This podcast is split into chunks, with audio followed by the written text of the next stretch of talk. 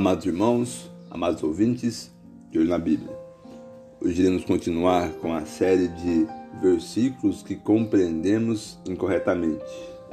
Porque vós mesmos sabeis muito bem que o dia do Senhor virá, como ladrão de noite.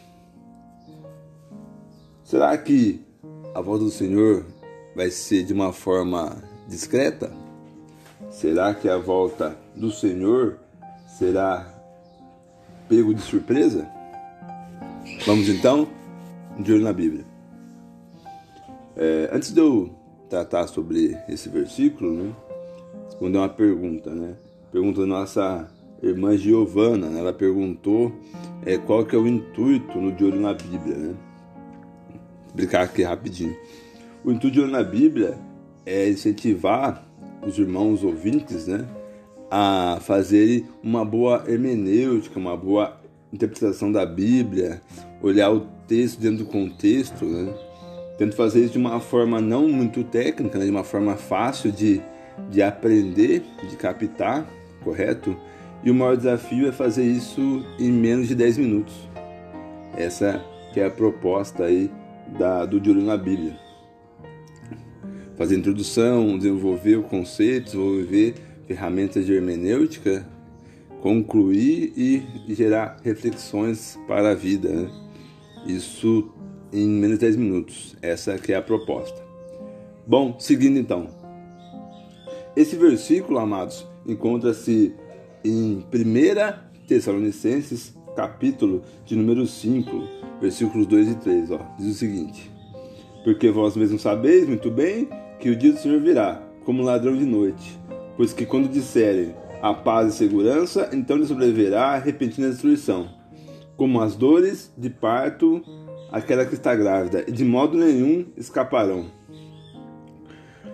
Aqui muitos compreendem que a volta, né, o dia do Senhor, a volta do Senhor vai ser de uma forma discreta, né? Ou seja, ele vai vir, vai vir, vai pegar aqueles que são seus, né, levar até o Pai e, e depois só quem for cristão que vai perceber isso, né? E o segundo ponto é que vai ser pego de surpresa. Oh, Cristo voltou, né? É, eu gosto muito, gente, de, de pegar versículos assim, porque, como eu falo sempre, né? Temos que interpretar, interpretar o texto dentro do contexto, né? Então vamos estar lendo os versículos à frente ou posteriores. Geralmente, amados, funciona. Versículo 4, ó. Mas vós, irmãos, já não estáis em trevas, para que aquele dia vos surpreenda como ladrão. Porque todos vós sois filhos da luz e filhos do dia. E nós não somos da noite nem das trevas. Não durmamos, pois como os demais, mas vigiemos e sejamos sóbrios. Aqui a gente vê que vós, irmãos, vós santos, vós que sois convertidos em Cristo na cruz, né? não serão surpreendidos. Pelo contrário, o cristão anseia a volta de Cristo. O cristão anseia quando Cristo for voltar, quando ele vier para tomar o que é seu, pegar a sua igreja aqui na terra e levar até o Pai. O cristão anseia por isso, né? De forma alguma ele vai ficar surpreso, porque ele crê com todo o seu coração que Cristo vai voltar, né? Para tomar a sua igreja, né? e levar ela ao Pai, viveremos eternamente ao lado do Deus Todo-Poderoso. Então, o cristão anseia pela volta de Cristo. Porque todos vós sois filhos da luz e filhos do dia. Nós não estamos da noite e nas trevas. Não durmamos, pois como os demais. Mas vigiemos sejamos sóbrios, né?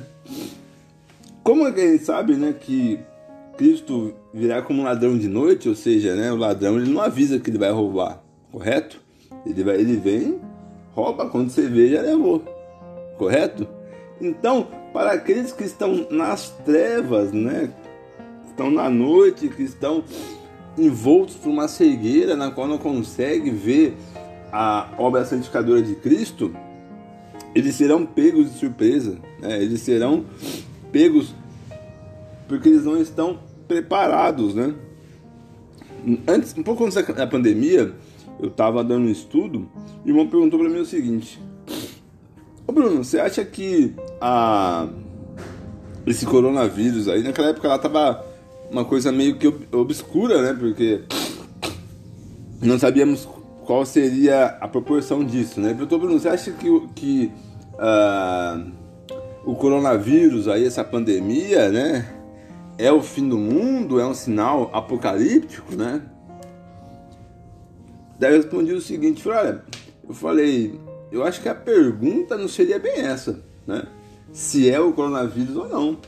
Até porque a volta de Cristo, o Apocalipse em si, vai pode ser de forma individual também. Vamos por que você morra, né? No meio dessa pandemia. Cristo voltou para você nesse dia, correto? Independente se vai ser o coronavírus, se vai ser, sei lá, o que for uma guerra ou outra coisa desse tipo aí, o fato é, você está preparado?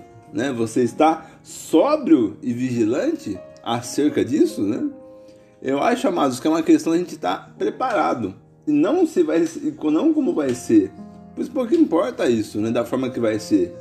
De fato é, eu não vou estar tá aqui entrando em escatologia, né? Até porque eu teria que falar sobre todas as escolas teológicas sobre escatologia e não dá fazer isso em 10 minutos de forma alguma, né? Mas de fato todos concordam que Cristo vai voltar, né? Ele vai tomar a sua igreja, vai julgar os vivos e os mortos, correto? Vai separar o joio do trigo, aqueles que forem justificados no sangue de Cristo, né? Subirão ao céu e morarão eternamente com Deus. Os que não tiverem nessas condições serão lançados no inferno, que foi feito para Satanás e seus anjos. Isso, irmãos, é, todas as linhas teológicas aí concordam, correto? Eu vou trabalhar em cima disso. Então, de fato, a questão é: você está preparado para isso? Você está preparado para a volta de Cristo? Eu acho que essa é a pergunta que devemos fazer, né? E foi essa a resposta que eu dei para aquele irmão. E ele falou: Poxa, verdade, hein?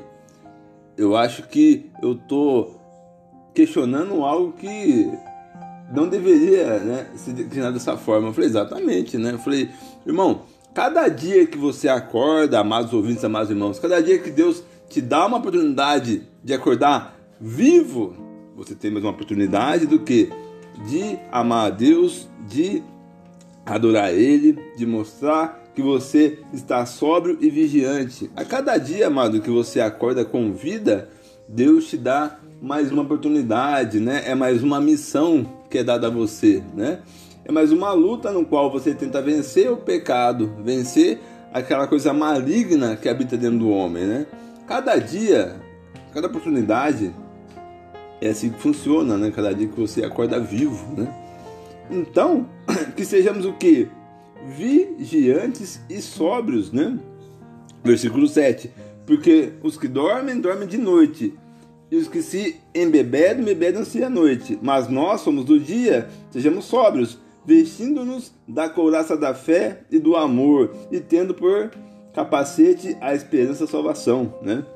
Depois eu recomendo que vocês leiam Efésios, né? É um livro muito bom, viu? É um livro muito bom na questão apologética para o cristão, viu? Então recomendo que leiam Efésios lá para ver um pouco mais é, com relação a essa armadura. Mas de fato, sejamos o quê? sóbrios, sejamos vigilantes, né? E sejamos enraizados em Cristo na cruz e nos seus estatutos, né? Sejamos preparados e sejamos dispostos a preparar os outros também, a encorajar um ao outro, a praticar o bem, a fazer a vontade do Pai que está no céu. Portanto, amados, esse foi o De Olho na Bíblia.